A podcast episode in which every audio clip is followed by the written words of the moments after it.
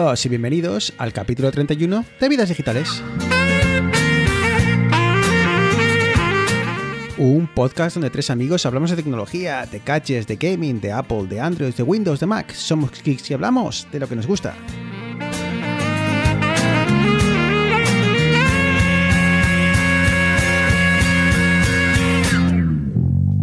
No te bajas de la burra para bailar un swing conmigo. Muy buenas, Eneas, buenas y calurosas tardes por lo que veo en Barcelona. No te bajas. Buenas, pues sí, hoy, hoy el tiempo nos ha dado un respiro, pero llevamos un par de días que, madre mía, ¿qué ha pasado con la primavera? A profanar el Arturo, que no te hablen de calor, ¿eh?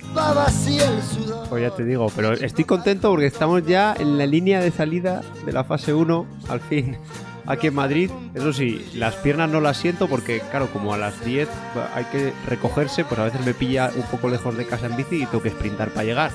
Pero bueno, sobreviviremos. Bueno chicos, eh, veo que estáis bien. Así que, bueno, como decís, ya a punto de pasar a la siguiente fase, así que, bueno, no sé muy bien qué os permite eso, pero seguro que un poco más de libertad eh, que agradeceréis. Eh, ¿Podéis terraceo ya o, o todavía no? Sí, sí, Sí, sí, sí. Eso es lo, lo que la gente más espera. Pero Se puede beber a cualquier hora, pero no hacer deporte a cualquier hora. Ah, bueno. Bueno, lo que se puede hacer a cualquier hora es charlar sobre tecnología, así que bueno, y también se puede escuchar vidas digitales a cualquier hora. O sea que bueno, si sea la hora que sea, muchas gracias y vamos, vamos al lío. It was 1 a.m. on a Sunday night. Trading money for her time.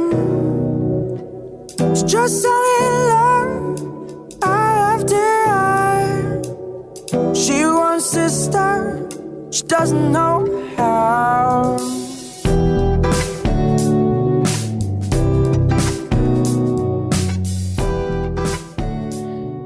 Bueno chicos, pues eh, vamos a charlar un poco sobre, sobre algunas cosillas que nos han dejado estos últimos eh, 15 días. Y yo creo que, eh, por encima de todo, Arturo, tenemos las filtraciones de, nuestro amigo Proser. Sí, se ha erigido como el nuevo oráculo, digamos, porque, bueno, aparte de traer un montón de información, pues bueno, tiene un gran porcentaje de aciertos. Y bueno, luego comentaremos lo, que ha pasado. Pero bueno, la primera noticia es que ha filtrado pues prácticamente todo lo que nos preguntábamos sobre las Apple Glass. Bueno, las gafas de realidad aumentada de Apple, que ya ha dicho que se llamarán Apple Glass. Ha dicho cosas tan importantes y fundamentales en su funcionamiento como que no tendrán. serán unas gafas casi normales, no serán aparatosas como los cascos que vemos, sino que serán unas gafas, eh, digamos, muy parecidas a unas gafas corrientes. Pero toda, el- digamos, la potencia de cómputo se hará en, en el iPhone y el iPhone será el que enviará ya directamente la información necesaria para que lo veamos en nuestros ojos. Eh, Muy parecido a, a lo que hacía el, el Apple Watch de primera generación. Si os acordáis, eh, sobre todo ahora, ahora ya hace, hace algo más en el propio dispositivo, pero al principio todo era en el iPhone. Sí, correcto. Efectivamente, la aproximación Y- es súper parecida. Y una cosa que me llamó la atención es que comentaba que no tendría cámara por tema de privacidad, sino que tendría el, el sensor LIDAR, este que ya hemos visto en, en los em, eh, iPad Pro y que todas las, eh, las cosillas que nos van dejando tiene pinta de que también los va a tener el, el nuevo iPhone 12, seguramente el del 12 Pro. Entonces, curioso, ¿no? Que, que no pueda ver lo que tienes delante, pero con la, con la cámara LIDAR. Que esto viene un poquitín. Me, me hacía una pregunta, a ver si me la podéis responder vosotros. Eh, había salido también con todas estas filtraciones que habían salido como una especie de Apple Tags, que eran como una especie de como pegatinas eh, eh, QR o algo así. Esto entiendo que con el LIDAR se va a poder leer, vas a tener que leerlo con el móvil para que las gafas te lo pillen. ¿Cómo, cómo va a ir este, este tema? Es que es complicado porque el LIDAR ve, el LIDAR digamos que lo que distingue son rebotes y distancias, con lo cual puede leer, digamos, en 3D, pero no Mm. puede leer letras ni códigos. Claro. Entonces- Pero las, lo- los tags aquellos funcionaban por eh, Bluetooth, si no me equivoco. O sea que estamos hablando de tecnologías diferentes, ¿no, Arturo? Yo no digo, yo no digo los tiles, ¿eh? Yo no digo los tiles, Ah, lo no de dices- encontrarte el dispositivo. Yo digo como, como QRs, como códigos QRs. Ah, perdona. Sí, Pues efectivamente. la verdad es que no ¿han había eso? escuchado nada sobre ese tema. Porque también eh, los nuevos iPhone, eh, o sea, bueno, los, últimos- los últimos iPhone, los 11, 11 y 11 Pro, traen un, un chip Bluetooth que es mucho más capaz, digamos, de saber eh, hacia dónde están situados los objetos que están emitiendo Bluetooth, es decir, los tags o, y la distancia. Y es mucho más capaz de medir la distancia. Pero esto hablaban de, de- de códigos QR, que es verdad, con un Mm. sensor LIDAR no se pueden, no se pueden leer. Eh, estas gafas en las cuales se proyectaría información sobre el cristal, eh, comenta que, que quien no, está... no, no, no, sobre el cristal no. Es una Corrígeme. tecnología que ya tiene. eh, bueno, no, no habló, John Prosser no habló de la tecnología, o sea, de las gafas a ese nivel, pero es una tecnología que creo que es Intel la que tiene algo muy parecido, que es que directamente las gafas proyectan imágenes en tu retina, ¿vale? Imagínate que tienes un emisor A lo- a lo que te que me- proyecta lo que directamente quería comentar- es que tú serás capaz de ver una imagen, pero que nadie, el, el que, el que te ve desde fuera, no ve absolutamente ningún tipo de información, ni que estás viendo, ni nada por el estilo. Así que, pero lo que llama la atención es que este chico prócer está reventando eh, todas las, eh, bueno, por los próximos lanzamientos de Apple, Arturo, porque ahora son las Apple Glass, pero es que lleva un mes que nos ha contado prácticamente todos los modelos que van a salir de nuevo iPhone, precios, y ya so- prácticamente ya solo quedan de decirnos cuándo se va a presentar. Sí, además él dice que incluso ha visto un prototipo que dice que era de plástico, que efectivamente le han dicho que es un prototipo que ya a lo mejor, o sea, que ya cambiará, vamos, que no quiere decir que, que vaya a ser, que no, que incluso tiene imágenes pero no las puede revelar todavía pues, por problemas de que, de que Apple denuncie. No hemos hablado, ha dicho de que incluso, lo demanden. ha dicho incluso que costarán 499 dólares eh, las normales y luego si, si necesitas graduación para ver, ¿vale? Porque al final no es que son unas gafas, pues bueno, costará, eh, tendrá otro precio según la graduación de, de la persona. Pero sí, y además como que él dice que está muy seguro porque encima eh, tiene muy protegidas a sus fuentes, se supone que son empleados de Apple, lo que pasa es que... eh, no, o sea, hace como una estrategia de, de que uno le cuente cada cosa para que no sepan señalar a nadie. Bueno, bueno, estuve leyendo un artículo y la verdad que lo tenía, lo tenía muy bien montado. Y a raíz de esto, hay otra persona que también tiene muy buena reputación, que es Mark Gugman. Pues Mark Gugman había dicho que primero iban a sacar una especie de casco de realidad en final del año que viene, y luego ya, pues 2024, 2025, ya unas gafas como las que llevo yo puestas, unas gafas normales. O sea, algo es más, has- normal. has- justo, justo después de la filtración de, de Procer ha salido diciendo que esto era ciencia ficción. Que, esto no está en los planes de Apple, que Apple primero va a sacar un casco de realidad virtual, que es lo que llevábamos hablando, y, si recordáis que lo, tratamos en temas eh, en, programas anteriores, que iba a ser más como una especie de casco inicialmente, y luego iban a conseguir miniatur- miniaturizar todo para llevarlo a unas gafas como las que, vamos, las que estamos acostumbrados. Y ha salido diciendo que todo esto no, no tiene mucha, mucha solidez. Y no lo sé, chicos, pero es que Proser lleva abordándolo, lleva clavo el- varias. El tío este, ¿de dónde sale? Porque yo no había... De Gurman sí que he hablar bastantes veces, pero el Sí. tío este... Eh, Gurman está, ahora está en, en Bloomberg. eh, la ha contratado y le veo aquí de vez en cuando charlar sobre, sobre tecnología, Apple en general. Pero este chico, yo creo que ahora está de. Está en ¿Pertenece a algún medio, Arturo? Porque yo creo que está creo que tenía un básicamente canal en de YouTube. YouTube, Tech. Sin más, ¿no? Tech, Sí. no sé, No me acuerdo ahora cómo se llamaba. Eh, su canal se llama eh, FP FPT, que significa, espera que lo venga, Front Page Tech. Y tiene. por- Y luego todas las filtraciones estas del iPhone... com- O sea, están correladas con lo que ha ido filtrando el resto de la gente y demás. Sí, Hombre, eso sí, yo creo que las del iPhone poco- sí que han ido todas. Pero es que hablamos. me- Mark Gurman dijo, y er- era el más aventurado, y Minchi Kuo también, que es otro, otro famoso por las filtraciones, eh, bueno, por las predicciones, digamos, eh, hablaban eso, de finales del 2021, un casco de realidad. O sea, algo rollo las gafas que hay, a- las gafas que hay ahora, que es un, un tocho enorme. Nada parecido a lo que llevamos normalmente. Pero es que eh, John Prosser ha dicho que la van a presentar en octubre. O sea, van a hablar por primera vez en octubre o como mucho a principios del año que viene. Pero todo esto porque el coronavirus lo ha retrasado, ¿eh? que si no es que en octubre lo presentaban seguro, o sea, lo comentaban seguro y que saldría en dos, a mediados de 2021. ¿sabes? Que Sí, a lo mejor- básicamente como que, que iba a ser un One More Thing, ¿no? En la presentación del, del iPhone en, Sí, sí, sí, en sí, octubre sí. y tal. Bueno, claro, es que ha desvelado incluso eso, que va a ser con un One More Thing. Sí, sí, ha dicho que va lo que está claro es que a Apple le falta desde hace un par de años este, este nuevo producto, ¿no? Que, que todos estos hablamos muchas veces de que ha tenido como fases en las que introduce un nuevo producto revolucionario. El último, creo que estamos de acuerdo todos que fueron los, los AirPods, como, como un nuevo disruptor en el mercado de un segmento concreto. Y portátiles ya no hay mucho en innovar, móviles está ya todo el gana vendido, auriculares, bueno, comentan que van a sacar a los de diadema, con, con la que querían absorber la marca Beats, eh, integrarla ya totalmente dentro de Apple y demás. Pero claro, está ya todo, que más que menos ha hecho algo en el segmento.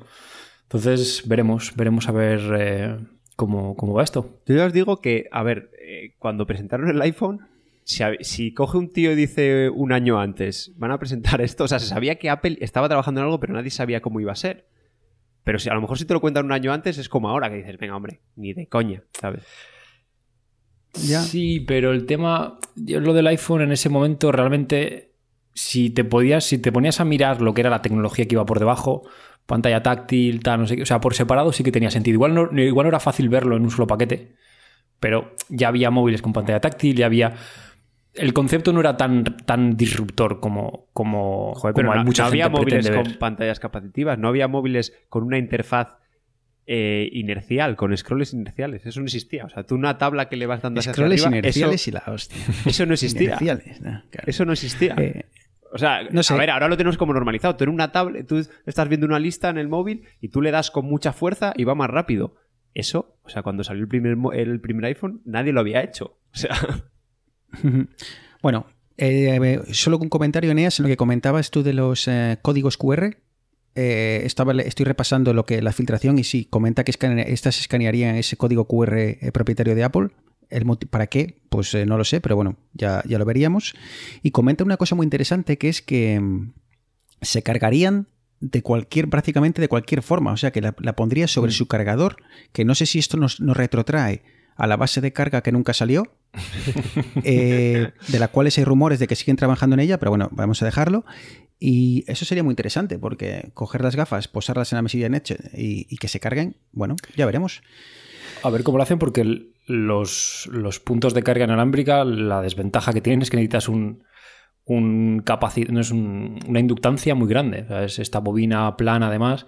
Entonces, unas gafas cuesta pensar un poquitín. Pero bueno, a ver, sí, veremos a ver lo que, lo que nos presentan de aquí. Esperemos que a poco. Última cosa, eh, aunque es precipitarse, pero ¿os, os veis eh, llevando, vosotros además que usáis gafas en- para el día a día, ¿os, os veis eh, llevando estas gafas con, bueno, pues con, con vuestras ah, cristales para, para usarlas eh, para todo? yo estaba pensando en operarme de la vista y a lo mejor ya no. Va a hablar con Apple para que le pongan ojos de Apple. Ojos de... que me los implanten. Oye, ¿me puedes...? me No, entonces, por así te sale más barata, no te la tienes que comprar con dioptrías. Hombre, podrías hacerte una especie de, de Apple Las Apple CarPlay. Glass de hipster. Apple, Apple CarPlay, ¿sabes? Que te pongan una pantalla en la cara y que ya todo vaya a través del teléfono, ¿sabes? Que, que todo se procese a través del teléfono y tal. Pues sois la misma Bruno, idea. rí- ríete. Ríete, que esto llegará. Bueno, oye, Sí, sí, sí, sí. ya veremos. Eh, ¿Tú, Ane- Aneas, te ves llevando no, este tipo de gafas o de momento no? O sea, si me estoy resistiendo a comprarme el Apple Watch, por también poder dar la vuelta al teléfono encima de la mesa y olvidarme de, del mundo. Demasiado, demasiado invasivo, me parece. Comentaba, ahora que has comentado el Apple Watch, comentaba, ¿os acordáis? Eh, uno en- comentaba, creo que Fompe, uno de, nuestro- uno de nuestros amigos en, su, en un grupo que tenemos, eh, que la clave de esto sería que consiguiesen hacer tipo como, como hicieron sobre todo al principio con, con las correas de los, eh, de los eh, relojes, ¿no? que bueno que llegaron a acuerdos con Hermes y tal. Eh, ideal sería que bueno que Apple eh, consiguiese implementar esto en diferentes monturas, monturas de Ray-Ban, monturas de Mm. bueno pues de diferentes marcas, de forma que no sea como que te identifican por la calle directamente y digan, mira, ese chico lleva las. Sí, como las que llevaba las Apple". Google Glass también. Exacto, ¿no? Que era muy, muy evidente. Bueno, chicos, estaremos atentos a ver si, a ver quién gana, si gana eh, Proser o gana, gana Gurman, pero bueno, se pone, se pone caliente la, la cosa.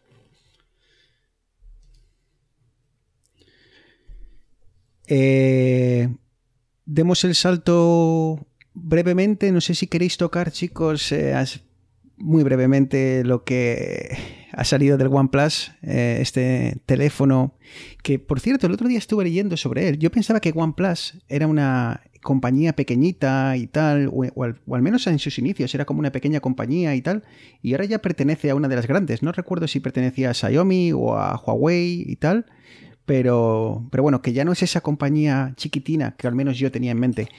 Y al parecer han salido eh, hace, hace unos días con un modo en su cámara que cuando la gente lo ha empezado a probar decía que venía que el teléfono era capaz de ver a través de los eh, diferentes eh, materiales como una especie de rayos X. Sí.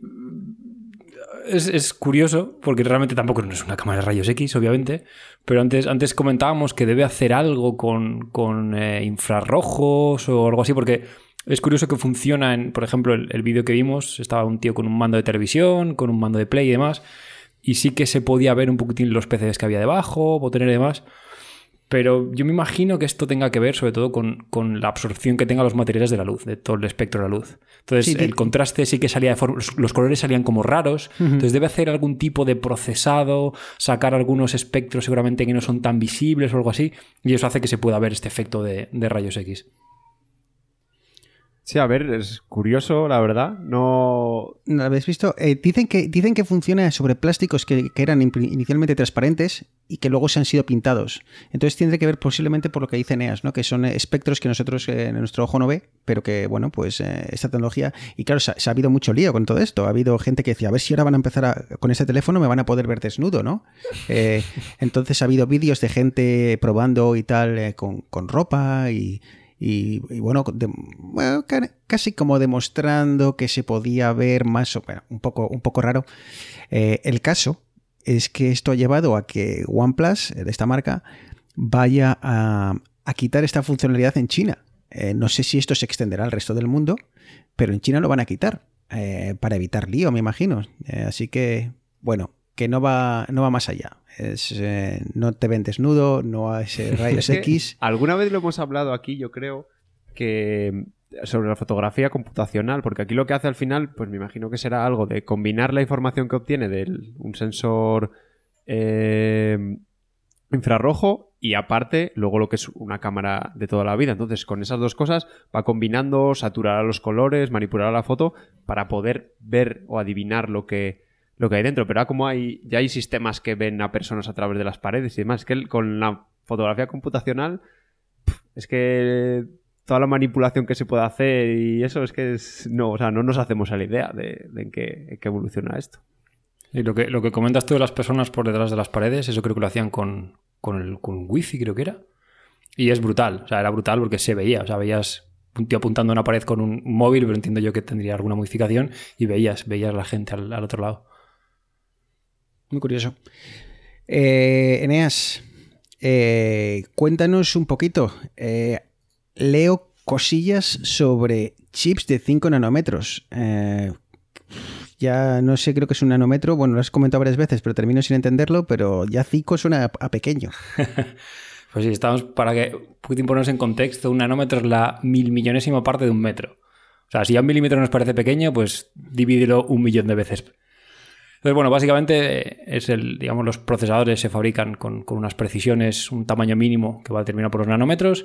eh, y TSMC, que es una, una de las grandes fabricantes de chips, ha anunciado que ha cerrado contratos con, con AMD, Nvidia y otras grandes marcas, como por ejemplo Apple, eh, para la fabricación de chips a 5 nanómetros, que es un salto bastante grande de lo que tenemos ahora. ¿Qué supone esto? Eh, chips más pequeños, eh, menos disipación de calor y más eficiencia, que al final es lo que, lo que se consigue con estos saltos más, más hacia abajo en, tamaño. Eh, esto seguramente saldrá en 2021, 2022, porque todas estas cosas, digamos, primero tienes que desarrollar la tecnología, luego tienes que empezar a utilizarla, te empiezan a ser los, los primeros errores de fabricación. Quiero recordar que, que Intel cuando empezó con los 10 nanómetros, que quería ir a los 10 nanómetros, tuvo que parar porque no era capaz de, sacar un porcentaje de chips válidos por oblea. Al final, cuando tú haces un chip, tú tienes una, oblea, como una especie de, de, cilindro muy finito de silicio en el que tú vas, vas montando ahí. No, montando, pero vas depositando las distintas capas de silicio y de distintos eh, materiales para, para, hacer la estructura del chip. Y el problema es que no eran capaces de, de tener un porcentaje de producción elevado. Entonces, claro, esto es muy importante que, hayan, que hayan conseguido dar el salto a los 5 y que encima sea viable a nivel de, negocio. Entonces, buenas noticias porque dentro de poco vendremos, veremos, ya digo, procesadores más pequeños, más eficientes, menos calor. Algo que he visto súper curioso, creo que ya hablamos en su día también de... Joder, es que hemos hablado de todo, chicos. de las tarjetas gráficas de, que quería hacer Intel con una nueva arquitectura y demás, pues esas tarjetas gráficas estaban basadas en tecnología de 5 nanómetros. Pero lo gracioso de todo esto es que Intel quería que TSMC fuera el que le fabricase esas, esas gráficas porque ellos no tienen la tecnología necesaria. Sí, sí, exactamente. Es uno de los fabricantes, además TSMC, o sea, Intel fabrica el mismo. Entonces es curioso que haya, que cuando TSMC sacó la lista de, futuros clientes, Intel estaba, como bien dice Arturo, con la arquitectura XE de las, de las tarjetas gráficas, como cliente de la competencia. Claro, porque ahora, Intel, ahora Intel está más a comprar Movit, ¿no? Y esto, como comentamos el otro día. Así que Pero esto ya lo hemos visto con Samsung fabricando eh, componentes para Apple. O sea, al eh, final. Ahora que lo comentas, eh, en las filtraciones estas que, que ha soltado este Procer, comentaba que para el nuevo futuro iPhone 12, creo que en la versión Pro, las pantallas iban a ser, bueno, para todo el iPhone 12 van a sacar, eh, dice que va a haber varios tamaños y tal, eh, la versión clásica y la versión Pro. En la versión Pro las pantallas estarían hechas por Samsung y las pantallas OLED de los eh, modelos inferiores no serían hechas por Samsung. Así que bueno, pues lo que comentabas, es Samsung haciendo las pantallas del mejor teléfono de Apple. Eh, una última cosa, Neas. Entonces, esto es aplicable tanto a, CPUs como a GPUs, como las eh, tarjetas gráficas. Sí, sí, o sea, esto realmente es, un, proceso de fabricación de, chips. Eh, puedes verlo como chips AMD procesadores, como ha dicho Arturo, gráficas Intel. seguramente los chips del A14, creo que mencionaban, el A14X de, de Apple, seguramente también tengan esta, esta tecnología. Entonces es, un proceso generalizado de, fabricación de, chips. Eh, bueno, eh, veremos, porque como tú dirás si te comprarás la última que haya para poder ser el mejor jugador del mundo mundial, pues eh, ya nos contarás qué tal funciona. Tú eres el equivalente de Arturo. Arturo. Ah, por cierto, Arturo, hablando de equivalencias. ¿Qué tal tu teclado y tal? ¿Sigues contento con ello? ¿No lo has devuelto? No, teclado ratón del, iPad, bien, ¿no? ¿Sigues contento con ello? Muy guay. Es que ya dije que simplemente que tener un trackpad, que era lo que echaba de menos cuando estaba tecleando, de tener que ir a la pantalla, para mí, perfecto. Eso sí, gasta bastante batería. Y cada vez más y más aplicaciones están saliendo, están haciendo compatibles o sacando su compatibilidad con el teclado, así que... sí, la verdad que de primeras fueron todas, o sea, todas eran usables a no ser que tuvieran algo raro, eh, en principio era, era compatible con todo sin hacer. De hecho, yo las aplicaciones que tengo yo, por ejemplo, no he tenido que hacer nada. Bueno, pues eh, vamos a, charlar, si os apetece, chicos, un poco sobre, sobre email. Y todo esto surge a través de una noticia que, he leído en, internet y, eh, que hablaba de, de esta aplicación, servicio de email llamado Edison y os explico un poco el problemilla que ha habido.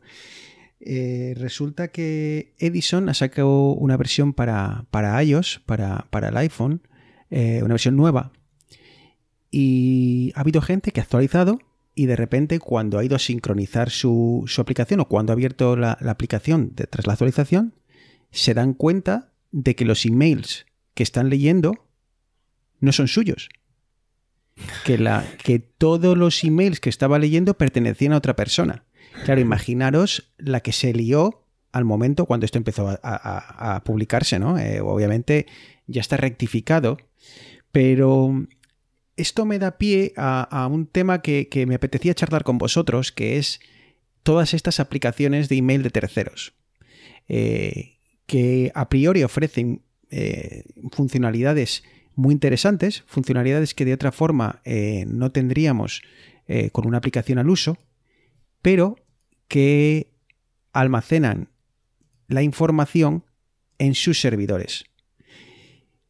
Eh, ¿Y cuál es el problema de ello? Bueno, pues puede haber cero problemas o puede haber un caso como este, ¿no? Que al estar, a la información al estar en el servidor de otra tercera de una empresa, fallen, haya un. lo hackeen y, pase lo que pase.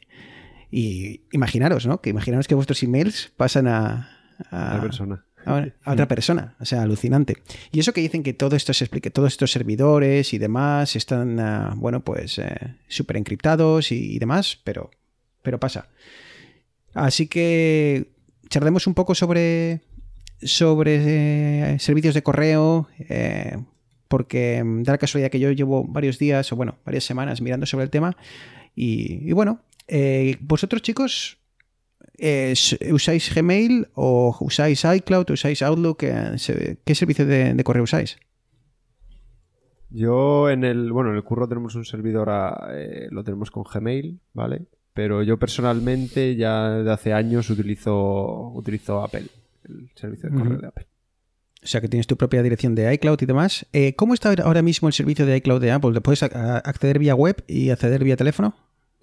Sí, sí, en, a- a- en vía web eh, con iCloud.com, ¿vale? Ahí tienes pues todos los recordatorios, notas, incluido el, el correo y luego eso, pues con la aplicación de mail. Y luego hay, con aplicaciones de terceros hay muchas que también soportan. Exacto.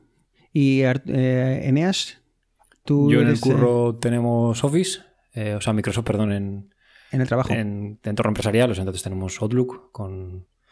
Yo utilizo el, el cliente de Windows, el Outlook de Windows, aunque hay gente que utiliza el cliente... Ah, el Yo que utilizo, viene, ¿no? De perdón, serie, utilizo ¿no? la aplicación de Outlook para Windows, Ujú. pero ahí tengo algún compañero que utiliza la aplicación de correo nativa de Windows, que es un poquitín... Ah, no me acaba de convencer.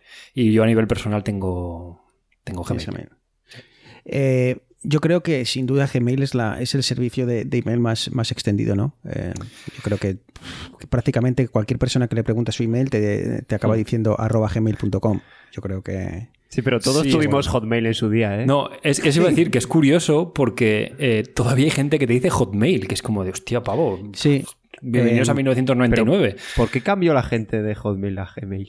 Eh, te forzó, forzó Outlook. Yo recuerdo recibir un email de, de Microsoft diciendo que iban a migrar todo ya a arroba outlook.com. Y que no. Y muchos sitios no te dejaban con, con Hotmail. Cuando ponías un correo de Hotmail, como que. Ah, es no verdad, no lo tomaban como serio. Puede ser, puede ser. Sí. Yo es que me acuerdo que cambié, no porque, como dice Bruno, no porque me llegase un correo diciéndome que iba a cambiar, sino por había alguna razón y yo creo que puede ser lo que dice Eneas, que en algunos sitios no... O a lo mejor no quedaba serio de aquellas. Decir una arroba Sí, Hotmail. bueno. Bueno, sí, porque y luego además tienes también, venía con Google Drive, que con tu cuenta tenías también espacio. Sí, bueno, bueno, No y sé, que nuestros poco- hotmails en aquella época eran eh, que- cosa guapa 26, ¿sabes lo que te quiero decir? Te quiero- Entonces, eh, bueno, pues llegó el momento de, de madurar y, y dar el salto a Outlook. Eh, eh, me- acuerdo incluso que cuando llegó, no sé si fue vía email o fue un artículo que leí, fui corriendo a la web de Microsoft para conseguir mi, mi propio dom- eh, dominio, el que, el que me interesaba, para que nadie me lo, me lo quitase. Así que, bueno, sí, como que más o menos como nos invitaron a, a migrar. Eh, y como decíais, hay diferentes opciones para, para consultar este correo y bien pueden ser las aplicaciones nativas, la que te viene en el teléfono, o bien aplicaciones de tercero. Eh, en aplicaciones nativas, pues eh, hombre, en Android, eh, por supuesto que, tenemos el Gmail, ¿no? que viene de serie, y obviamente Outlook tiene su propio gestor de correo y demás. Y es curioso, porque, por ejemplo, chicos, si, si habéis intentado alguna vez configurar Gmail en, en la aplicación de, de Apple, eh, ya, se encarga, ya se encarga Google de que no lo hagas porque te quita las notificaciones push. ¿Lo habéis? ¿No lo sabíais? Eh, Sí, Arturo, ¿sabes lo que es una, qué es una notificación primeros- push? En los primeros tiempos, eh, sí, bueno, voy a comentar primero lo que pasaba y luego comentamos un poco las notificaciones push. En los primeros, tie- los primeros versiones de iOS, ¿vale? Eh, tú dabas de alta una cuenta de Gmail, digamos, por el método de que añadir cuenta de correo, Outlook, Gmail, eh, iCloud, ¿vale? Y tú le dabas Gmail, entrabas y perfecto. Pero lo que pasaba es que no existía la forma de que tú tuvieras la aplicación en segundo plano o incluso cerrada y de repente, clean. Si te entraba un mail, te salía. No. Tenías tú que entrar a la aplicación o dejarla en segundo plano y decir, cada media hora pregunta al servidor. Que eso, digamos que es, se llama tecnología pool. Es decir, yo pregunto al servidor, oye, ¿tengo algún mensaje nuevo? Perfecto. Cada minuto, cada dos minutos, cada media hora, cada cuando quieras. Pero soy yo el que tiene que ir a. que tenía que preguntar. Y luego había otra manera, que era configurarla como otra cuenta de correo distinta y mediante el dominio que tenías que poner, no sé, no ya no me acuerdo, era g.mail o algo así, cambiabas un poco allí, eras capaz de que te funcionase el correo de manera push. ¿Qué es de manera push? Es decir, tu móvil eh, tiene un servicio de notificaciones tanto en iOS como en Android, que son notificaciones push, que es decir, que el servidor dice, tengo algo para ti, y te lo manda. El móvil, digamos que está escuchando a todas las aplicaciones, es decir, eso consume, digamos, mucho menos que cada aplicación por sí sola preguntando cada media hora, oye, tengo algo, yo tengo algo, yo tengo algo, y aparte es cada media hora. De esta manera, el móvil siempre está escuchando y tú le mandas una notificación. ¿Por qué? ¿Por qué Google quería, no hacía esto? Eh, yo tengo una teoría que es, pues como muchas cosas que hace Google para que te instales su software, que es que con su software puede escanear muchos más datos de ti. Es decir, tú si te metes a través de Apple eh, o de otra aplicación de terceros al correo de Google, tiene el contenido del correo y poco más. Y lo que mandas, lo que recibes. Pero si lo haces con su aplicación, ve, cuando te has conectado, en la navegación que haces por su aplicación, tiene un montonazo de datos más. Entonces, claro, te capa esa funcionalidad y dices, ay, es que yo quiero que me lleguen los correos. Eh, al momento, vale, pues me bajo la aplicación de Google. Y para mí la Eh, ventaja que tiene la aplicación de Google es que, bueno, en general una ventaja que para mí tiene Google cuando corres los filtros que tiene a la hora de categorizar, que eso con la aplicación de, tanto yo lo he visto en Mac como la de iPhone, eh, no sé si se puede configurar, pero No. hasta donde yo sé, no. Y es No. una locura.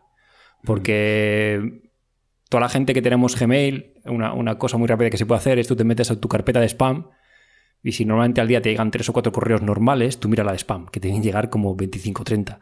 Ya si has utilizado tu cuenta desde hace muchos años para muchas cosas más o menos turbias, pues eh, a, a cuatro páginas que te registres, a dos que vendan tu dirección de correo, pues ya empieza a venir. Y es, Sí. y es insufrible. Y Entonces- Gmail lo que tiene es un increíble filtro contra el spam. ¿eh? Sí. Eh, entonces, es, es increíble. O sea, es muy, muy, muy, muy extraño que Gmail te meta un email que no sea spam, eh, en- en- como que te lo identifique mal. ¿Sabes? Que te lo, que te lo ponga, que te lo meta ahí y que, y que pierdas un email. Es muy difícil. A mí, muy, muy raramente, rara vez me ha pasado. Algún, algún email de spam sí que me trago, pero, pero son muy evidentes. Eh, pero es que Gmail tiene un servicio muy bueno. No sé, yo es que siempre me he tomado. Cuando me llega un correo que no quiero, siempre soy el que va ahí de suscribirse, cancelar.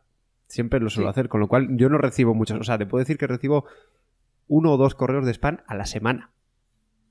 O sea, lo tengo Ah, todo muy, muy cerrado. Y a- aparte, Apple me lo suele meter también en, en el spam. Lo que no tiene la puñetera aplicación de, de iO- en iOS, ¿vale? Porque Mac sí que la tienes, eh, son los filtros inteligentes, ¿vale? Es decir, que cuando vaya, te llega un correo de tal persona, vaya a tal carpeta y se marque como leído. O esas cosas solo están en la aplicación de Mac y en la aplicación de iOS no, no están. Entonces, eh, bueno, pues Gmail, eh, sin duda, tanto su aplicación, la capacidad de búsqueda que tiene es espectacular. El otro día, y, esto yo creo que fue ya cuando empecé a, bueno, como ya, se, ya os he contado a vosotros, estuve, he estado tiempo investigando eh, la posibilidad de, de utilizar otro servicio de correo que fuese el de, el de Gmail. Pero claro, el otro día me pongo a buscar eh, por palabras, eh, por, pero básicamente completamente aleatorio. O sea, era por, vamos a, era como echar una, una caña ahí a pescar en medio del océano a ver si, a ver si caía algo. Y encontré lo que buscaba porque había un adjunto, el- o sea, el email en sí, en el cuerpo del mensaje no había nada que lo identificase. Ni el, ni el, ni el asunto es el típico email que mandas a, a tu pareja simplemente como ahí te va, ¿no? Y adjuntas el, el archivo. Y Gmail fue capaz de encontrarlo porque esas palabras que yo buscaba estaban en un adjunto que, que venía, que era un archivo de texto.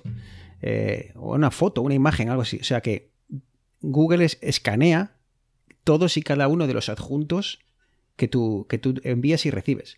Entonces es- ahí, por un lado dije, joder, qué maravilla eh, Gmail que es capaz de encontrarme esto y por otro lado dije, madre mía, ¿hasta qué punto llega el, el nivel de escaneo de, de Gmail? Pues acabo de hacer la prueba en vivo de buscar un texto que había en un adjunto de un correo en la aplicación de mail de Apple, del Mac. Y señores, también lo hace. Así, ¿eh? Pero ¿sabéis lo mejor de todo?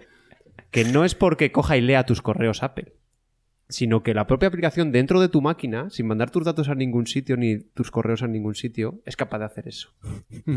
Aunque estoy seguro, chicos, en esto coincidiréis, en que estamos seguros de que si tenemos, hacemos una competición de buscar emails eh, versus- Apple versus Google, vamos a ganar. eh, va a ganar Eneas con su cuenta de Gmail, seguro, ¿eh? Seguro. No sé. Pero- En algo tan... A ver, en otras cosas te puedo decir que sí, pero en algo tan, digamos, a priori fácil, Sí, es sí, como pero bueno, que- indexar, indexar todo esto. Sí, tío, pero sí, Google, Google vive de esto. O sea, es que. Pero Nosotros- ¿sabéis lo mejor tenemos- de todo? Que lo he hecho de- no lo he hecho desde el buscador del mail, sino lo he hecho desde Spotlight, el buscador general de Mac. Vale, bien, bien, bien por la integración de Apple, pero Apple es más cosas que eso. Google también es más cosas, pero una gran parte de su negocio es Gmail en la versión empresarial. Y para eso, sea, al final, cuando estás acostumbrado, cuando tienes una, una plataforma que es capaz de indexar 10.000 correos y buscarte en segundos, en 10.000 correos, una letra o una cosa concreta, Ah, es una maravilla. Es, eh, Yo Gmail, creo que esto lleva la delantera sí bastante. Es una maravilla. Mm. Pero bueno, eh, digamos entonces que, ah, bueno, hemos comentado previamente las aplicaciones que te vienen en el teléfono, ¿no? La aplicación de mail que te viene en el, iPhone o en el iPad y, la aplicación de que te viene en Android como Gmail. Eh, Eneas ha comentado la aplicación de Outlook para, para Windows, que es prácticamente se utiliza a nivel empresarial en todos los lados. Eh, eh, Arturo ha comentado la aplicación de Mac que también te viene. Pero luego tenemos, luego cuando vamos a la tienda de aplicaciones, hay una cantidad enorme de aplicaciones que se. de, gestión de correos, ¿no? Una de ellas es la que hemos comentado antes. eh, Edison, ¿no? Que, que tuvo este, este problema. Y que además Edison eh, tiene. eh, bueno, pues su aplicación es gratuita, ¿no? Tiene una aplicación muy interesante. Pero que. ¿Qué ocurre? ¿Por qué es gratis, no? Y volvemos a estos temas. Cuando te pones a mirar aplicaciones de, de gestión de emails, vemos que hay aplicaciones que son gratuitas. Y aquí está, me imagino que Arturo levantando la ceja y diciendo, ¿por qué es gratis? ¿no? Por algo será. Eh, por algo será. Y, y está claro. Edison no se esconde. Si tú vas a la web de Edison, ves que, que viven de, de escanear todos tus eh, emails que mandas y, de, y tiene una plataforma de, de marketing. Entonces, eh, ellos mismos eh, pues eh, no se esconden y si vas a... eh, Nada más entrar a la web de Edison Mail, ahí eh, abajo pone eh, sin anuncios y tal, solo email. Y luego pone, mira, ¿por, qué Edison está, es gratuito? Y que me parece genial, ¿eh? que, que no lo oculten. Y porque y básicamente dicen eso, que tiene una- una- un sistema de marketing que te escanea todos tus emails, que toda tu información pertenece, se mantiene fuera de todos estos escaneos y que utilizan pues lo que has comido, la- el recibo que te llega de, de Uber Eats, el recibo que te llega pues para saber qué comes, qué no comes, o la, la factura de, de Apple para saber que Arturo se ha comprado el teclado y el tal. Entonces, escanean todos tus emails para obtener información y luego venderla. ¿no? Al final la información, como hemos dicho mil veces, es, es dinero. Y como ellas, como esta, como Edison, hay, hay muchas aplicaciones, eh, algunas gratis y algunas de pago. Pero cuando veáis algo gratuito, chicos, ya sabéis por qué es. Es eh, hay que pasar, hay que pasar por caja. ¿Habéis probado alguna aplicación de estas más allá de las eh, que vienen de serie o Yo estuve utilizando Thunderbird una temporada. esa es, esa es de, de Mozilla, Mozilla, ¿no? sí. Es del proyecto Mozilla. Mm. Es eh, muy recomendada para entornos de Windows. Estaba, o sea, la verdad es que estaba, estaba bien. La, la utilizaba por el- con el correo que tenían en una empresa que estuve, estuve trabajando hace unos años. Y yo lo veo bien, sobre todo para estas. eh, estos servicios de correo que no tienen una plataforma física, o sea, física, una plataforma nativa, aplicación que se basan en web y demás. Estaba bastante bien porque, bueno, te daba bastantes más, eh, guardar obviamente correos en local, eh, tema de gestión de carpetas, filtros, bla, bla, bla, o sea, todo, todo, el, todo el tema un poquitín más avanzado. Y bien, lo que pasa es que, bueno, lo de siempre, cuando pasas a una aplicación, como en mi caso Outlook, que está hecha ex profeso para, para este servicio de correo, pues ya entre eso, la integración con Webex, integración con Skype, integración con Slack. es que Outlook está muy bien, ¿eh? además ahora lo han integrado con, con Teams. Eres, eh, cuando mandas un email a alguien y pones la dirección de correo de la persona, ya te aparece si está en verde o rojo, si está disponible o no. Ya Mm. puedes eh, directamente pasar a charlar con esa persona ah, con un simple clic. Eh, lo están integrando muy bien con Office eh, 365. Bueno, ahora ya no se llama Office 365, ahora se llama Microsoft 365, creo. Ahora han cambiado de nombre. Y Outlook eh, funciona muy bien, sobre todo en la versión de Windows. La versión de Mac está un poco, un poco por detrás. Y. mm, Yo he estado utilizando el otro día, bueno, el otro día, una semana o así, pues se me aburrió una tarde y me, me descargué Spark. Y bueno, primero me parece interesante que en las cuentas de iCloud eh, no te logueas con tu usuario y contraseña, mm, sino que te pide una contraseña de aplicación. Exacto. ¿Por qué es esto? Es otra contraseña distinta que generas ex profeso para ese servicio. ¿Por qué? Porque así lo que evitas es exponer tu contraseña en, ese servicio, ¿vale? Porque bueno, luego hablaremos que, claro, estos servicios tienen que guardarse ciertas cosas. Pero lo que sí que vi es que se llevaba bien con... eh, yo lo, eh, utilizo dos cuentas de, de correo, como he dicho, la de Gmail del trabajo y la personal de iCloud. Con la de Gmail se llevaba muy bien, pero con la de iCloud y el calendario se llevaba regular. Porque, a ver, yo uso mail, yo uso mail de Apple porque utilizo el calendario también y va todo sincronizado. Tienes una cita, hemos visto en el correo este que tienes una cita, una sugerencia de contacto que no tienes en tu agenda. Y todo eso, luego, si recibes un mail de alguien, se te guarda en una parte de la agenda esa persona como ahí provisional. Por si acaso luego necesitas eh, su contacto, vas rápidamente a la aplicación de contactos. Y el problema es que tengo también en mail es que antes cuando utilizaba una cuenta de Outlook en el anterior trabajo me iba genial, me flipó cómo se llevaban calendario y, y, el- y la aplicación de correo nativas de Apple con la cuenta de Outlook. O sea, súper bien, ningún problema. Pero eh, ahora con la cuenta de Gmail me he encontrado que tanto el calendario como el correo mm, hacen bastantes aguas. Porque ya te digo, con la de Outlook te llegaba una invitación y como que se te formateaba el correo directamente, se te agregaba el calendario. Con las invitaciones que te llegan de reunión de Gmail, ni el correo las coge bien, ni luego se meten bien en la agenda. Me avisa tres veces antes de la reunión, cada al- a- diez minutos antes, cinco minutos antes, justo a- pf, me vuelve un poco loco. Eh, con Outlook funciona muy bien. Nosotros en la empresa tenemos eh, eh, la, la aplicación nativa de, de Apple y, el, y, y Office 3- 365 y funciona perfecto. Te llega un email y directamente lo, absorbe la aplicación de calendario, te aparece ahí, te aparece un aviso. eh, está muy bien integrado.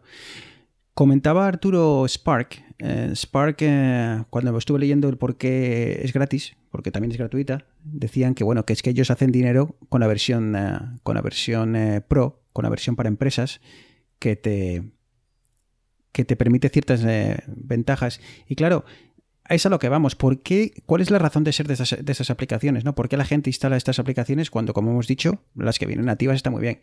Pues porque te ofrecen ciertas funcionalidades. Eh, por ejemplo, aquí echando un vistazo a la web de Spark, ¿qué te ofrecen? Pues eh, enviar más tarde. Tú puedes coger un email y darle a que quieres enviarlo dentro de media hora. ¿Por qué? O, o mañana a las 8 de la mañana. ¿Por qué? Pues porque quieres eh, escribir ahora el email y no quieres molestar al cliente ahora eh, porque son las 12 de la noche y dices, bueno, pues ya está escrito, lo dejo escrito y ya que mañana se envíe solo. Eh, puedes hacer que, bueno, pues que te avise, ¿no? Dices, eh, te recibes un email y dices, mira, ahora estoy ocupado, eh, recuérdamelo más tarde, recuérdame este email más tarde. Entonces, bueno, tienes esa opción. Y luego tiene muchas integraciones con aplicaciones, eh, te permite mover cosas entre aplicaciones muy bien. Y como digo, Spark, te puedes decir Airmail, que también está muy bien, o, y demás. Pero claro, todo esto viene con un precio, chicos. ¿Cómo es posible que estas aplicaciones hagan lo que hacen? Pues eh, básicamente porque toda la información que tú procesas en ese, a través de ese email ya sabe dónde va. A los servidores de, de en este caso Spark, en el caso, en los servidores de este caso Airmail o, o la aplicación que quieras. ¿Qué pasa?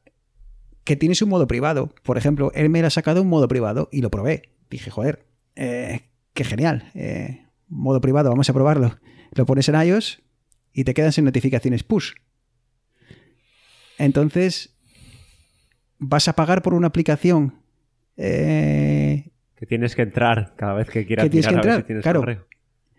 eh, Eso me recuerda a un correo que había que ponen como unos buzones en los portales y te llega y tienes que bajar tú a ver si hay una carta. Es exactamente eso. Te dicen, bueno, si modo privado, todo se, todo se eje- ejecuta en tu dispositivo. Ahora bien, eh, notificaciones, entra todo el rato, a- baja otro rato en el ascensor al buzón a ver si ha llegado el- el- el- A ver, una, una pregunta. ¿Realmente te mata no saber que te llega un correo hasta dentro de 15 minutos que llega el, el push? Es que sabe lo que pasa, Neas. O sea, que la, la notificación, perdón. eh, yo estaba contigo y en Mac, estas aplicaciones, por ejemplo, el modo, el modo privado de Airmail en Mac, sí te permite la búsqueda cada X tiempo. Cada media hora, cada cinco minutos, más o menos tú lo puedes configurar y demás. En iOS, Arturo, no sé si esto es un problema de esta aplicación en concreto, o Apple lo tiene limitado. Eh, En, en iOS, Airmail no te, no, te, no te permite buscar cada X tiempo. Tienes que hacerlo bien entrando o bien vía push. Efectivamente, Apple digamos que lo tiene limitado. Eh, lo puedes hacer si tienes la aplicación en segundo plano. Puedes ejecutar un proceso en background cada X tiempo que pregunte y si eso te, te muestre una alerta que tienes un correo. Pero si has cerrado la aplicación entera, es imposible. Solo puedes llamarla, despertarla mediante, mediante push. Entonces eso, eso explica por qué, Eneas. Instalé Airmail y dije, bueno, pues ¿qué más me da? ¿Sabes? Si, Total, si, ¿qué más me da ver el email dentro de 15 minutos? Pero es que no era así. Tenía que entrar y si no, no lo veía. Entonces dije, suscripción de Airmail, cancelada. Entonces dije, bueno, pues he visto que Edison se come mis, eh, mi información, eh, que usa mi información para marketing. Eh, he visto que Airmail, aunque es de pago en modo privado, mm, traca atrás, prácticamente no te vale para nada. Y dije, bueno, Canary es una aplicación que está muy bien eh, y que presume de privacidad. ¿Qué pasa? Que tienes que pagar 15 pavos o sí al año, creo, por Canary, que no sería un problema de pagarlo. Pero claro, al hacer todo en tu propio dispositivo y no hacer nada en el servidor, prácticamente hace lo mismo que la aplicación nativa. Entonces dices, pues muy bien, eh, nos quedamos prácticamente como estamos. Obviamente tiene más diseño y tiene ciertas funcionalidades, pero al menos en mi caso había incluso eh, cosas que hago con la aplicación de mail en mi día a día del trabajo que no podía hacer con esta. Así que Es que no puedes hacer una aplicación para pago users, es decir, cobrando, que haga lo mismo que otra. Porque mucha gente se, que se queja tanto de Gmail como de como la de nativa de Apple o la que viene en nativa de, o sea, en los móviles Samsung y demás, que es muy simple. Pero el problema es que si la haces más complicada, el 95% de la gente que es a la que va dedicada esa aplicación, que tiene un correo y ni se plantea que hay otras, otras aplicaciones de correo, es que ni lo sabe, a ese se- le va a resultar complicado. O sea, los sistemas operativos traen una aplicación por defecto. Si eres un fan o si necesitas algo más avanzado, pues mira, te lo bajas. Y en esas, en esas me encontré, me encontré en que si quieres una aplicación que respete tu privacidad y que, y que a la vez eh, funcione bien, pues al final no lo hay. Porque casi todas tienen que mandar toda la información al, al servidor. Y, y es y bueno, que nadie se crea que es que yo soy aquí, que estoy eh, hago eh, tráfico de patentes y que no quiero que, que mi información. No, lo que no no me mola que, que con mi información, pues bueno, pues se crean perfiles sobre mí, se sepa, ya está. Pero no es porque yo haga nada que cosas raras, es simplemente porque, pues bueno, pues no me importa pagar porque mi información no se utilice para, para otros, para, bueno, para marketing y demás. Simplemente es eso. Prefiero pagar que a que se utilice. Simplemente a eso.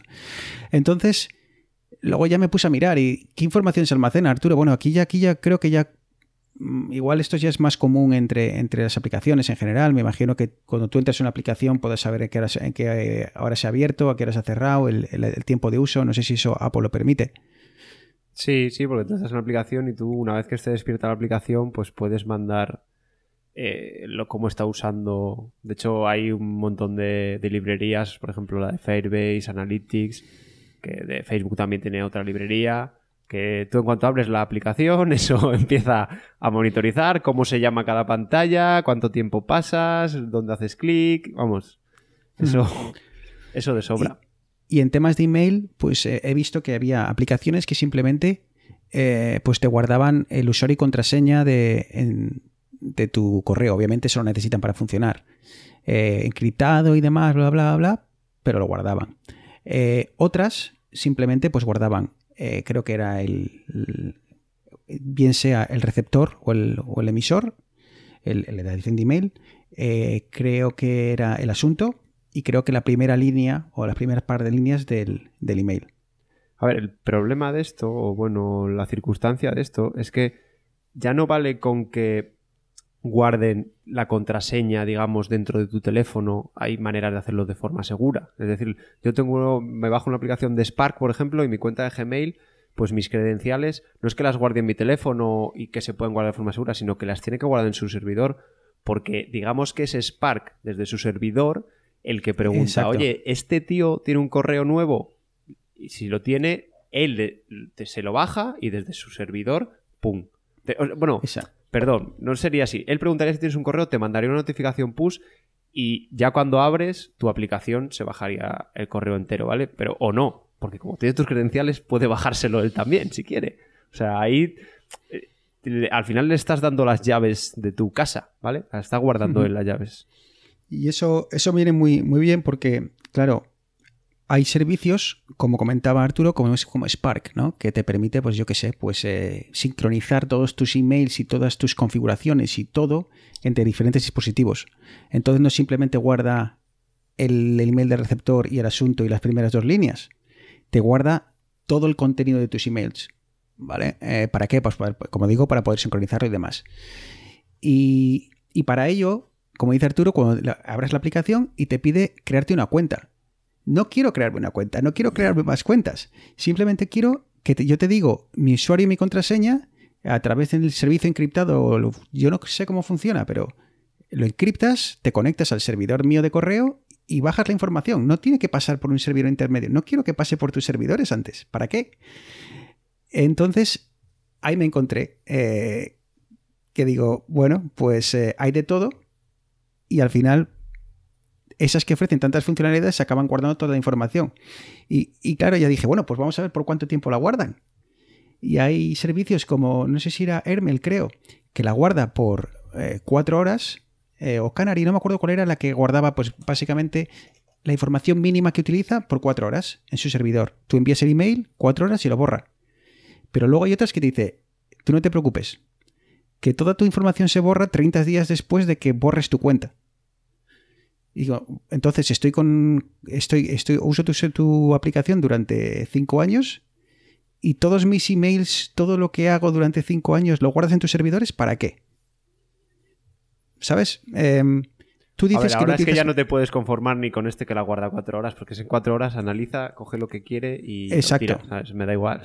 Pero ¿para qué guardas mi información cinco, eh, o sea, durante tanto tiempo como tenga yo la... Si dices que no, que no vives de ello, que, que simplemente para darme la funcionalidad de enviar más tarde, como hemos comentado, no necesitas guardar mi información durante años.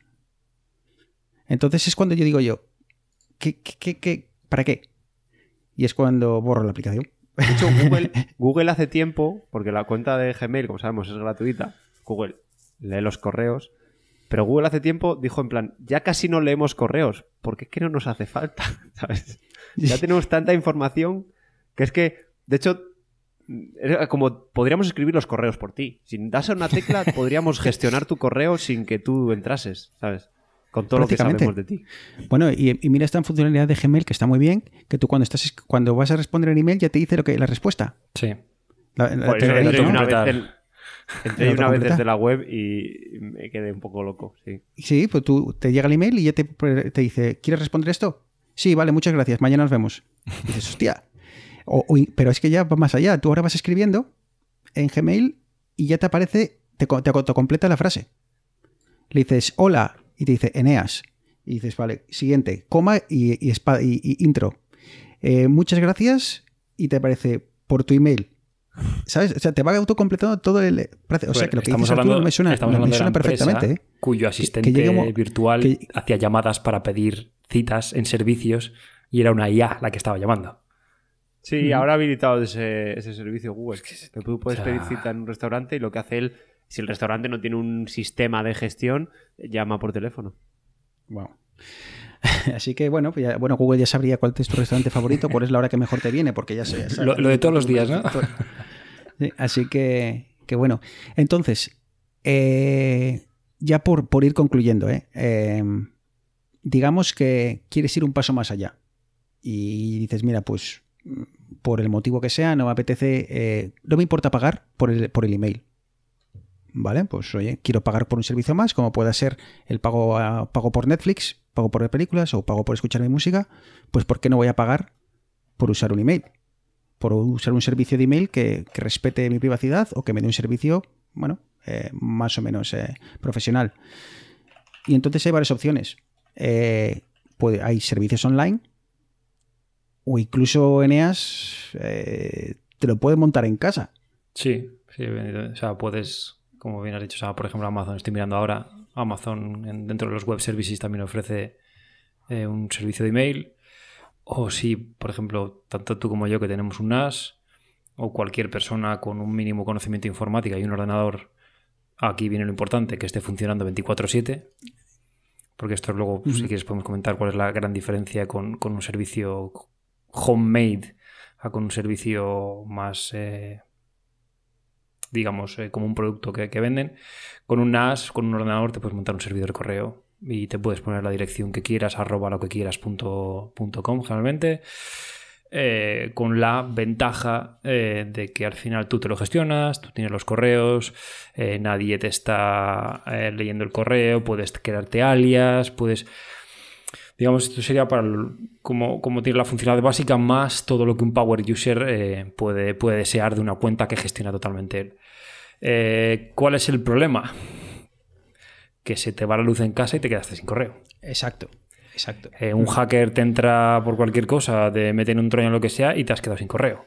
Esto le pasa, por poner el ejemplo que he dicho yo, esto le pasa a Amazon, eh, tiene un data center, en, pongamos en Alemania, y hay un pepinazo, que hay un rayo, se carga la torre de alimentación, pues en medio minuto tienes el backup que está en Irlanda, arriba, con todos tus correos. ¿Qué medio minuto?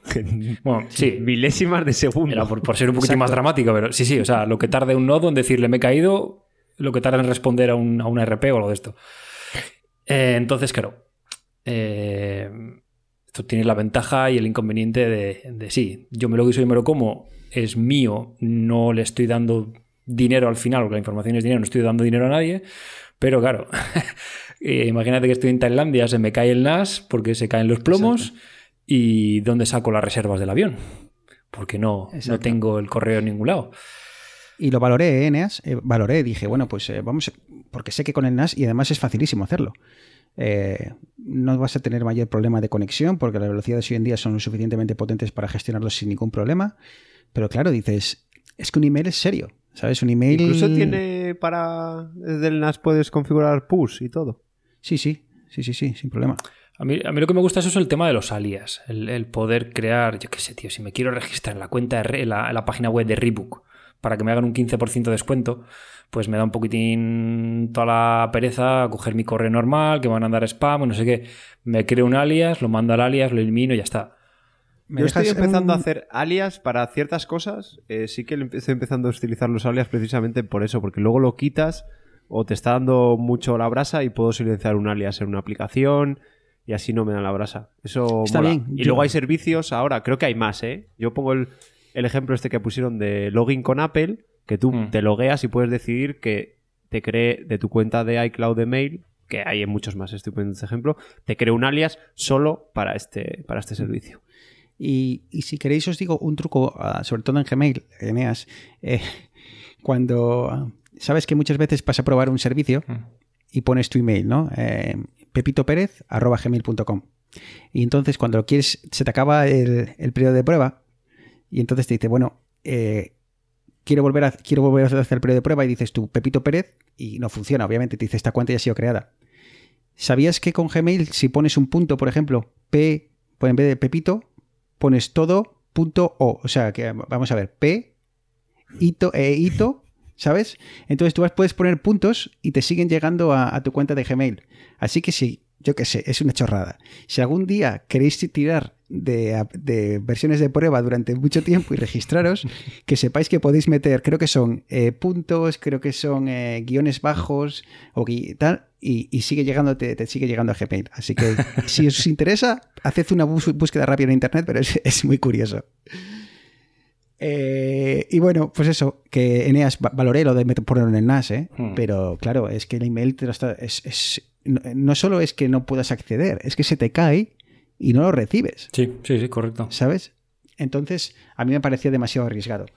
Así que, y ya por rematar, pues simplemente eh, eh, he estado mirando servidores de, privados de, de- de email.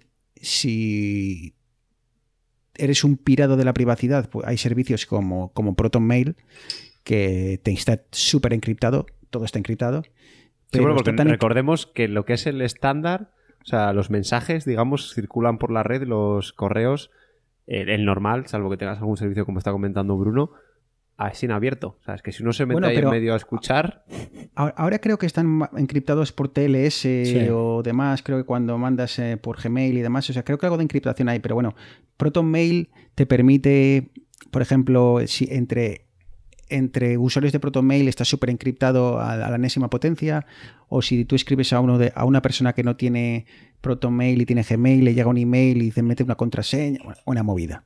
Está tan encriptado, chicos, que lo descarté porque no lo puedes configurar en una aplicación de correo normal. O sea, eh, puedes. pues tienes que hacer un máster para poder configurar. validación en 14 pero pasos es- para está- no es fácil, no es fácil. Eh, lo tienes que usar a través de su, de, su- de su aplicación propia y, y demás. Entonces era dema- demasiado. Eh, pero bueno, está en Suiza y, y está y, y hablan muy bien de ello. Otros servicios que he probado, he probado mailbox.org, que está siempre entre los mejores en cuanto a privacidad. Es un servicio que está en Alemania, entonces Eneas podría entenderlo muy bien porque él habla alemán y tal, pero es que entras y tiene ciertas páginas, están en inglés, tío, pero Pensaba que iba a luego... decir porque es rubio y alto. No, no, no, porque eres el, el- por sus orígenes. Pero, pero, tío, es que luego entras a la versión, a la, sección de, ayuda y te lo comes en alemán, tío, el, tutorial. Entonces dije, mira, esto demasiado. He probado también otra alternativa que se llama Namecheap. Eh, bueno, Mailbox costaba un, euro al mes, o sea que como veis, tener un servicio privado de, email no es caro, un euro al mes. Eh, luego he probado cosas como Namecheap, eh, que tiene un servicio de email privado también, que no era caro, creo que valía un 2 euros y tal, pero no me acabo de convencer. Pero te dan Y yo- dominio y todo, Bruno. No. Eh, El dominio bueno, lo pones te- tú y te dicen cómo configurarlo en tu dominio Eh, para usarlo a través de ellos, ¿no? Exacto, eh, ellos te dan un dominio si tú quieres. Por ejemplo, el, el siguiente servicio que, tanto Mailbox como el servicio, siguiente servicio que iba a comentar, que era Fastmail, te permiten elegir, por ejemplo, Fastmail te permite elegir en- sobre una cantidad enorme de arroba lo que quieras. Está fastmail.com, pero tiene una pila de ellos que puedes elegir, pero no puedes poner, eh, yo que sé, Pepito Pérez, arroba pepitopérez.com, ¿sabes? No puedes poner el tuyo propio.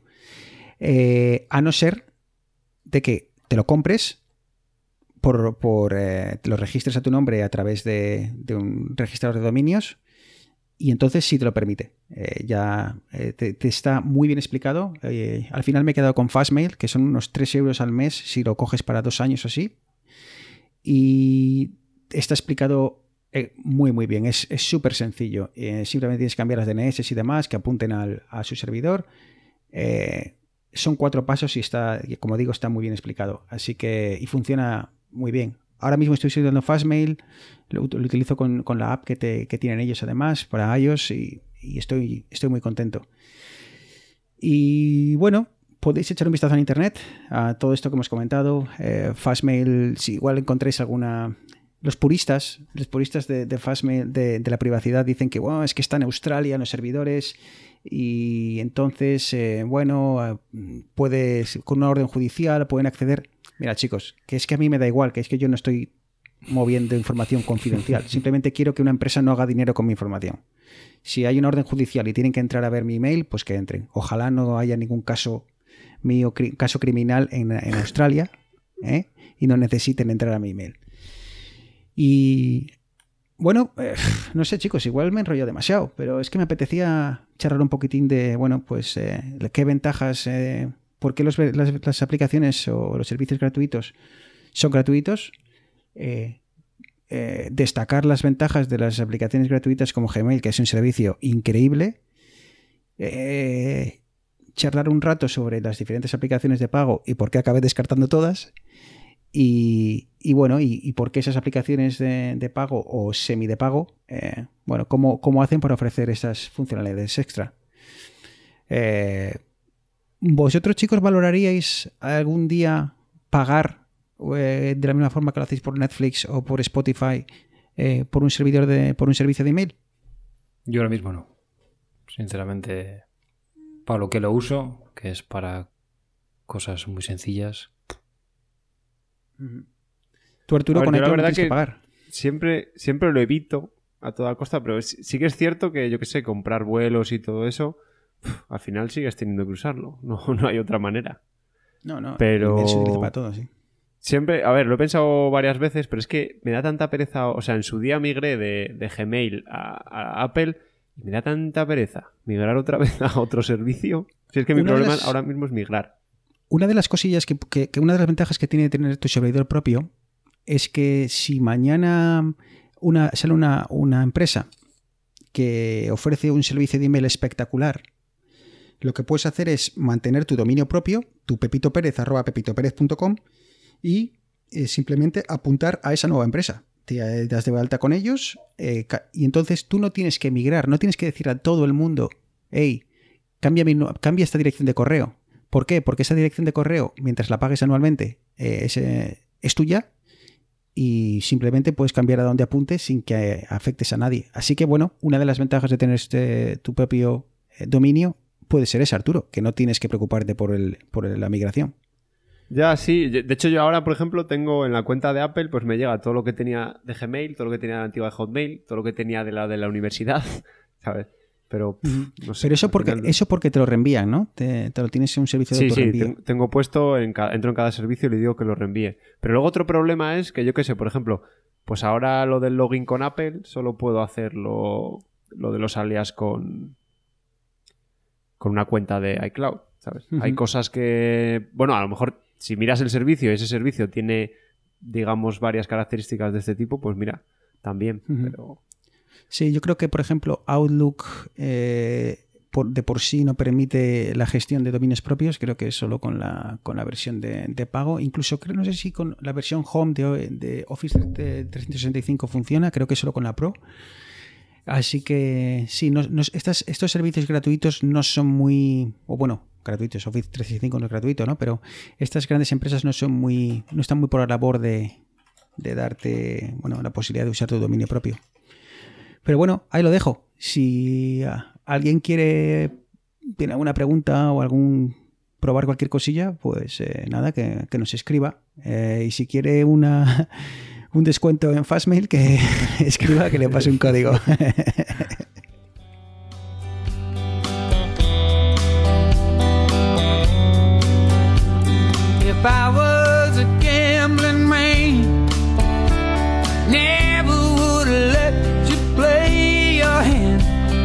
broken down cowboy like me. Pues nada, chicos, eh, empezamos a, bajar la persiana una vez más. eh, y se nos ha ido la hora otra vez. Pero bueno, no voy a hacerme sorprendido porque siempre nos pasa. Así que, ¿qué le vamos a hacer? Eh, queríamos charlar sobre email y, y nos lleva un poquito más de la cuenta. Pero bueno. Así que, así que nada, Arturo, eh, déjame mirar el, calendario. Eh, no, yo creo que vamos a grabar antes de la presentación de Apple. Grabaremos al menos un capítulo. Ah, pero bueno, ¿ya tienes el picorcito o ya con tanta filtración ya te da igual? A ver, es que picorcito siempre hay, porque aparte de eso, para los desarrolladores pues mola porque muestran muchas cosas de las tripas nuevas y eso siempre está bien y cosas que nos facilitan la vida. Pero sí que como he tenido que esperar tanto, o sea, la anunciaron y hay que esperar tanto, ya casi que se me ha medio olvidado, ¿sabes? Queda, el otro día vi a alguien que ponía en Twitter, queda justo un mes. Digo, ah, pues sí, no me había dado cuenta. Así que bueno, a medida que se acerque y la gente empiece a hablar más, pues habrá más hype, empezarán a filtrar cosas y... ¿Qué, ver, qué queda ya? Es que. No me, pero más cosas sobre lo que va a tener iOS 14, que ya me he empezado a filtrar. Pero, Sí, o sea, ya ha ha habido cosas, eh. pero... El 9 to 5 Mac eh, está filtrando bastante de- de- desde el punto de vista del software, pero, pero bueno, oye, que lo que te decía, que estamos a finales de mayo, yo creo que al menos un capítulo eh, grabaremos antes, así que bueno, eh, pero no te preocupes, que dedicaremos uno a, a charlar sobre todo lo que presenten, ¿vale? Yay.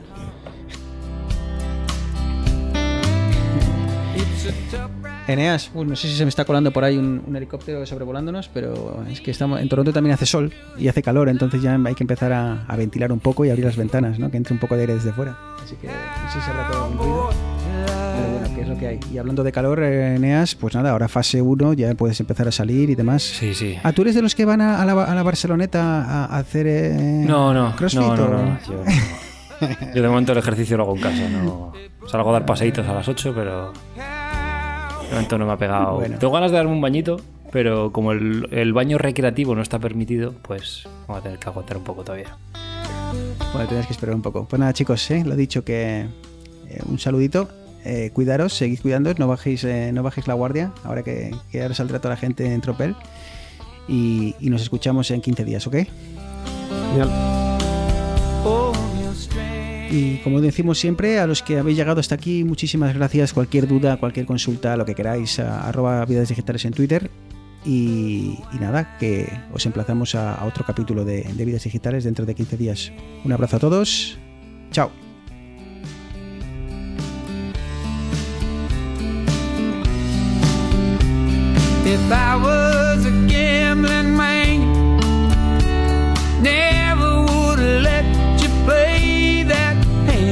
With a broken down cowboy like me.